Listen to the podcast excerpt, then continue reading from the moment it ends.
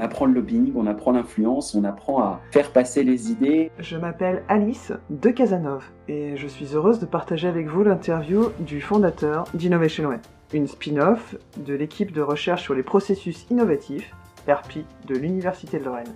Je m'appelle Johan Claire, je suis euh, trentenaire, papa de deux enfants, j'habite dans le Grand Est. Professionnellement, je dirige une société qui s'appelle Innovation Way. Je crois que je suis partie des gens qui pensent qu'innover est quelque chose qui, se, qu'à défaut de maîtriser, en tout cas qu'on est capable de comprendre et d'organiser. Je pense que l'innovation est une science. À travers mes études, un diplôme d'ingénieur en innovation, un master de recherche en management d'innovation en plus, j'ai découvert qu'il existait voilà, beaucoup de méthodes et qu'on pouvait aider les entreprises très concrètement à mettre en place des dynamiques d'innovation. Et notamment que la recherche avait permis de créer un certain nombre de modèles, d'outils, de méthodes pour faire ça de façon concrète. Seulement, ils sont pas, pas toujours très forts pour diffuser leurs résultats, les chercheurs. Et donc, j'ai créé Innovation Way avec cette vocation de, d'agir sur plus d'entreprises, toujours en agissant moi, enfin, en ayant, voir mon impact à moi, mais sur plus d'entreprises. Et donc, Innovation Way, c'est le baseline, c'est outils et méthodes pour l'innovation. Et on, on, propose donc des outils et méthodes issus de la recherche. Principalement, on adresse ces outils aux structures qui elles-mêmes accompagnent les entreprises en innovation. J'ai cette volonté de diffuser ces outils et méthodes issus de la recherche aux structures d'accompagnement en innovation, que ce soit des acteurs privés ou des acteurs publics, pour avoir plus d'impact euh, finalement au niveau de la société en changeant ce métier d'innovation et en le rendant, je crois, plus efficace lorsqu'il s'appuie sur des outils euh, opérationnels. Alors là, il faut qu'on fasse une pause. Je dois vous expliquer que j'ai rencontré Johan lors des travaux de normalisation sur le management de l'innovation. En effet, depuis 2013, j'ai l'honneur de présider le comité ISO de management de l'innovation. Cela nous a permis de développer la famille des normes ISO 56000. Maintenant, je laisse la parole à Johan qui va nous raconter son expérience de normalisation du management de l'innovation. Alors à l'époque, je travaillais euh, justement en chambre de commerce et j'avais pour, euh, pour ambition déjà d'outiller cette approche conseil. J'étais un peu agacé de voir beaucoup de consultants qui fonctionnaient exclusivement à l'expérience et qui, euh, qui est intéressante souvent, mais sans le bagage scientifique, outil, méthodologique qui avait derrière. Donc je cherchais à développer des outils. J'ai entendu euh, parler par contact finalement de cette commission de normalisation qui cherchait justement à, établir des référentiels de bonnes pratiques en lien avec le, management de l'innovation. Et donc j'y suis venu euh, au départ pour apprendre et pour donner de la légitimité à ce que je faisais, en se disant mais s'il y a d'autres gens qui, qui, pensent comme, qui pensent comme ça, qui pensent qu'on peut qu'on peut développer des outils, qu'on peut structurer les choses sans l'enfermer. Ça m'intéressait vraiment de pouvoir échanger avec. Et très content de l'avoir fait parce qu'au final, effectivement, j'ai beaucoup appris. J'ai eu l'impression d'apporter de, aussi rapidement des choses, de pouvoir euh, échanger avec, euh, avec des gens et co-construire co-construire finalement des, des, référentiels intéressants. Puis de le faire au niveau national, puis au niveau international. J'étais très très fier de, de, participer du coup à la, à la rédaction de ces référentiels et en particulier de la norme ISO 56002 système de management d'innovation qui a été publiée en 2019, auquel j'ai beaucoup contribué. On arrive aujourd'hui sur un référentiel qui permet, je crois, euh, de révéler le métier. Vraiment, j'ai évolué sur cette vision-là, de me dire que ce qui était important aujourd'hui, c'était de structurer le métier de responsable innovation dans les entreprises. Innovation est un mot qui a été beaucoup, beaucoup, beaucoup utilisé dans, plein de sens. Et euh, on en vient à ne plus savoir quel est le métier d'un responsable innovation, qu'est-ce qu'il doit faire et quelles, devraient être ses missions. Et je crois que cette norme ISO est importante parce qu'elle va nous permettre de structurer ce métier et de montrer qu'un responsable innovation, il n'est pas responsable de, faire des belles innovations, enfin de la réussite de ces innovations. Il est, plus responsable dans une organisation de mettre en place des conditions qui vont être favorables au développement de l'innovation par tous et, de, façon, de façon collective, collaborative, etc. je crois que ça serait une belle contribution voilà, que ce référentiel-là permette de faire comprendre que innover, c'est rendu possible par le fait de mettre en place un système, une organisation qui soit favorable à l'émergence et au développement d'innovation. Ça t'a pas semblé un petit peu bizarre de vouloir euh, normaliser, cadrer l'innovation? Est-ce que tu n'as pas l'impression qu'on imposait des contraintes dans un monde, au contraire, qui tente de, challenger un petit peu le statu quo et s'affranchir des, contraintes C'est pas le cadrer, c'est l'organiser. Très rapidement, quand on discute avec des gens qui on peut pas encadrer, structurer, euh, normaliser l'innovation, etc.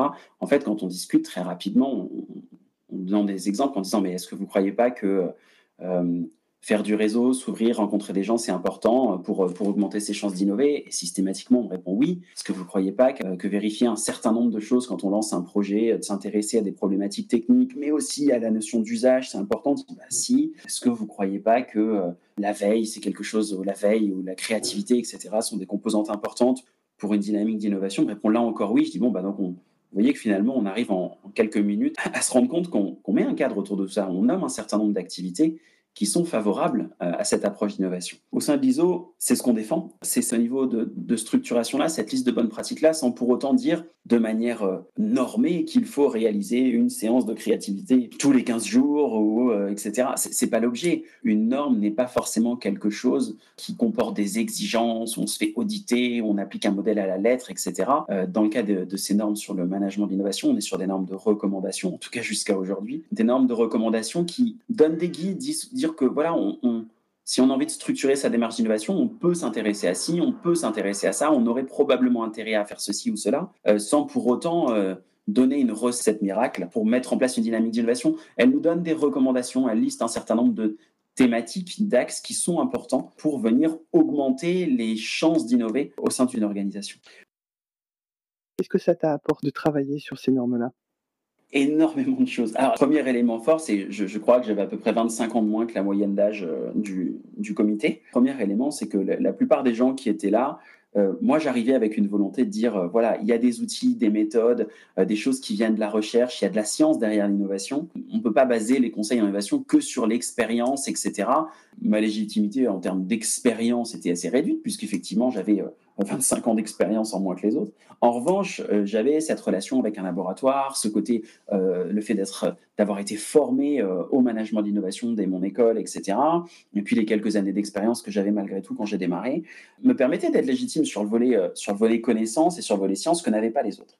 Et il a vraiment fallu que je fasse ma place là-dedans parce qu'il y avait beaucoup de gens qui savaient autour de moi, qui, qui étaient dans des postures euh, c'est vraiment un jeu de posture. Hein. L'ISO, c'est un, environnement particulier parce que euh, les gens qui sont là sont toujours présentés comme les experts, des experts, etc. Et il y a une certaine euh, fierté des différents participants, une bonne opinion d'eux-mêmes et de leurs expertises. Il fallait que je fasse ma place en tant que, en tant que jeune.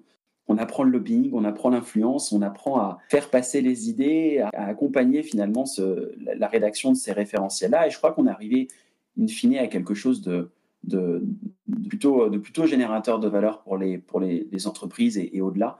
Donc c'est une, c'est une bonne chose. Mais ça a été. J'ai aussi découvert le temps. Hein. Rédiger une norme, ça prend 4 ans. Euh, en moyenne. 4 ans où on se bat sur des, sur des mots pour écrire, pour écrire des choses. C'est une organisation assez particulière quand on travaille euh, à 40, 50 experts euh, venus de partout dans le monde sur la définition de l'innovation. Par exemple, on se rend compte que culturellement, il y a des écarts énormes. Euh, la définition donnée par les Chinois n'était pas du tout la, définition que nous, Français, euh, pouvions considérer au départ. Et donc, euh, on doit travailler dans le consensus, respecter ces différentes visions, comprendre que personne n'a la vérité absolue, mais que on cherche à faire un guide utile pour tout le monde. Il faut donc qu'il soit compris par tout le monde et que, chacun fasse un pas vers l'autre dans, le consensus. Donc, une, une belle expérience, des, surprises sur la manière dont ça fonctionne, des surprises sur les experts présents parfois, mais au final, beaucoup d'apprentissage et la fierté d'avoir contribué à quelque chose qui, je crois, sera utile.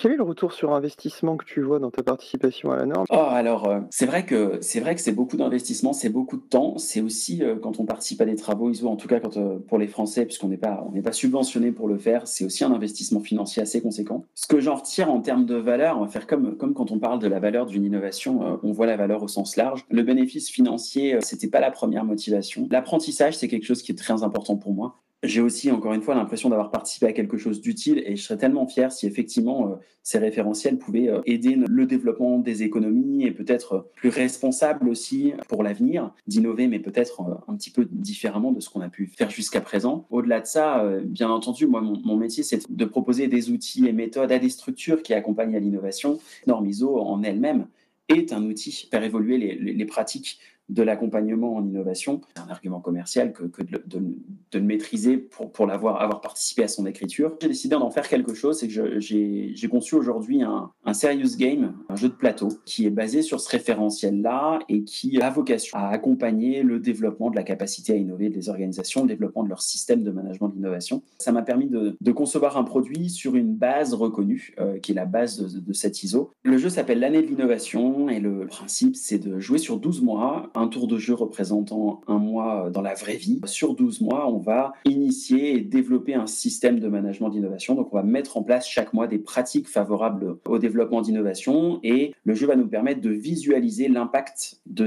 la mise en place de ces activités sur la production d'innovation au sein de l'entreprise. Donc, on arrivera à voir, euh, en mettant en place un certain nombre d'activités, si on arrive à développer plus de projets, à les faire aller plus vite. Donc, il permet vraiment de rendre concret cette notion assez abstraite de système de management d'innovation en ayant un, outil à travers le jeu qui permet de, matérialiser ça et de voir les choses concrètement. Donc, ça s'appelle l'année de l'innovation et euh, ce jeu, il est à destination de qui? Les cibles sont assez multiples finalement, notamment au sein des grandes entreprises, l'ensemble des réseaux euh, d'animateurs innovation qui structurent un peu partout. On a vraiment les grands, les grands groupes qui, alors ils ont parfois des, des référents, des animateurs, des relais. Chacun a un peu sa terminologie. Preuve d'ailleurs que les choses ne sont pas tout à fait posées, mais euh, chacun a sa terminologie pour parler de ces animateurs, de ces gens qui doivent accompagner le développement d'innovation dans l'organisation. Et ce jeu s'adresse notamment à eux pour leur faire comprendre, les, aider à, positionner leur métier et à se rendre compte effectivement que leur métier à eux n'est pas d'innover, mais de mettre en place l'organisation qui permettra d'eux. Donc j'ai voilà une première cible vers les, vers les grandes entreprises qui voudraient former leur, leur réseau, leur responsable innovation finalement à cette notion de système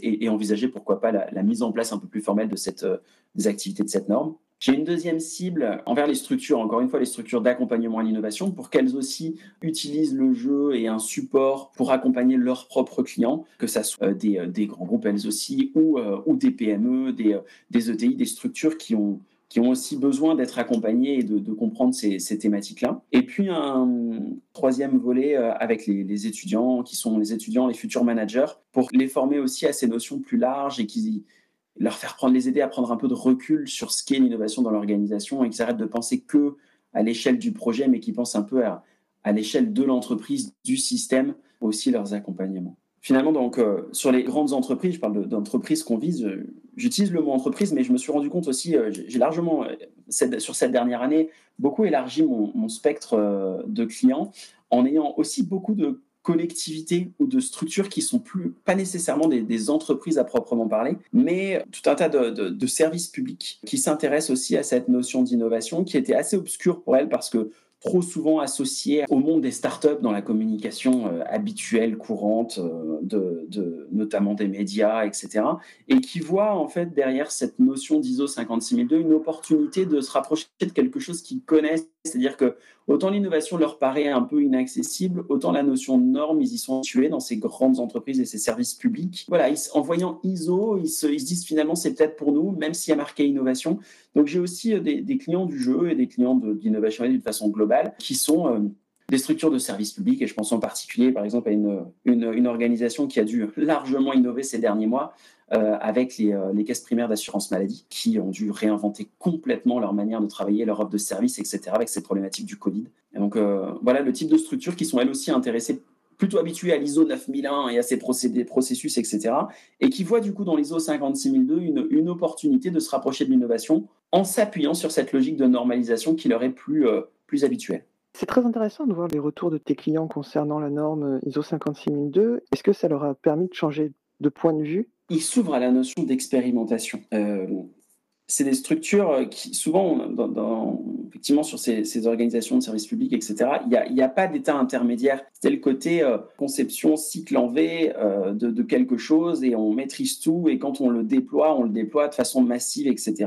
Et une des approches qui que sur cette notion d'innovation, la première chose à travailler souvent, c'est le côté tester euh, mettre, euh, développer quelque chose en, plus petit pour commencer à, proposer un nouveau service, par exemple, une nouvelle organisation, et, le tester à une, plus petite échelle, commencer à le faire tourner, en tirer de la valeur avant de euh, d'envisager un, un, passage à l'échelle différent. Et c'est quelque chose effectivement qu'ils qu'ils apprennent parfois, voilà, replacer au lieu de s'interroger sur la notion de risque, parce que les risques, quand on déploie au niveau national quelque chose, enfin voilà, de, très gros, d'un service très complexe, etc., euh, le risque est, très important pour la structure et ils oublient parfois l'opportunité que ça représenterait de le faire. Alors que quand on raisonne en local, en, plus petit, à l'échelle d'expérimentation au démarrage, ils oublient un peu plus cette notion de risque et, voient plus l'opportunité de tester quelque chose. En rajoutant cette étape intermédiaire d'expérimentation, ils arrivent à, à faire passer la notion d'opportunité avant la notion de risque et donc à s'autoriser un peu plus à rêver et à, et à tenter des choses.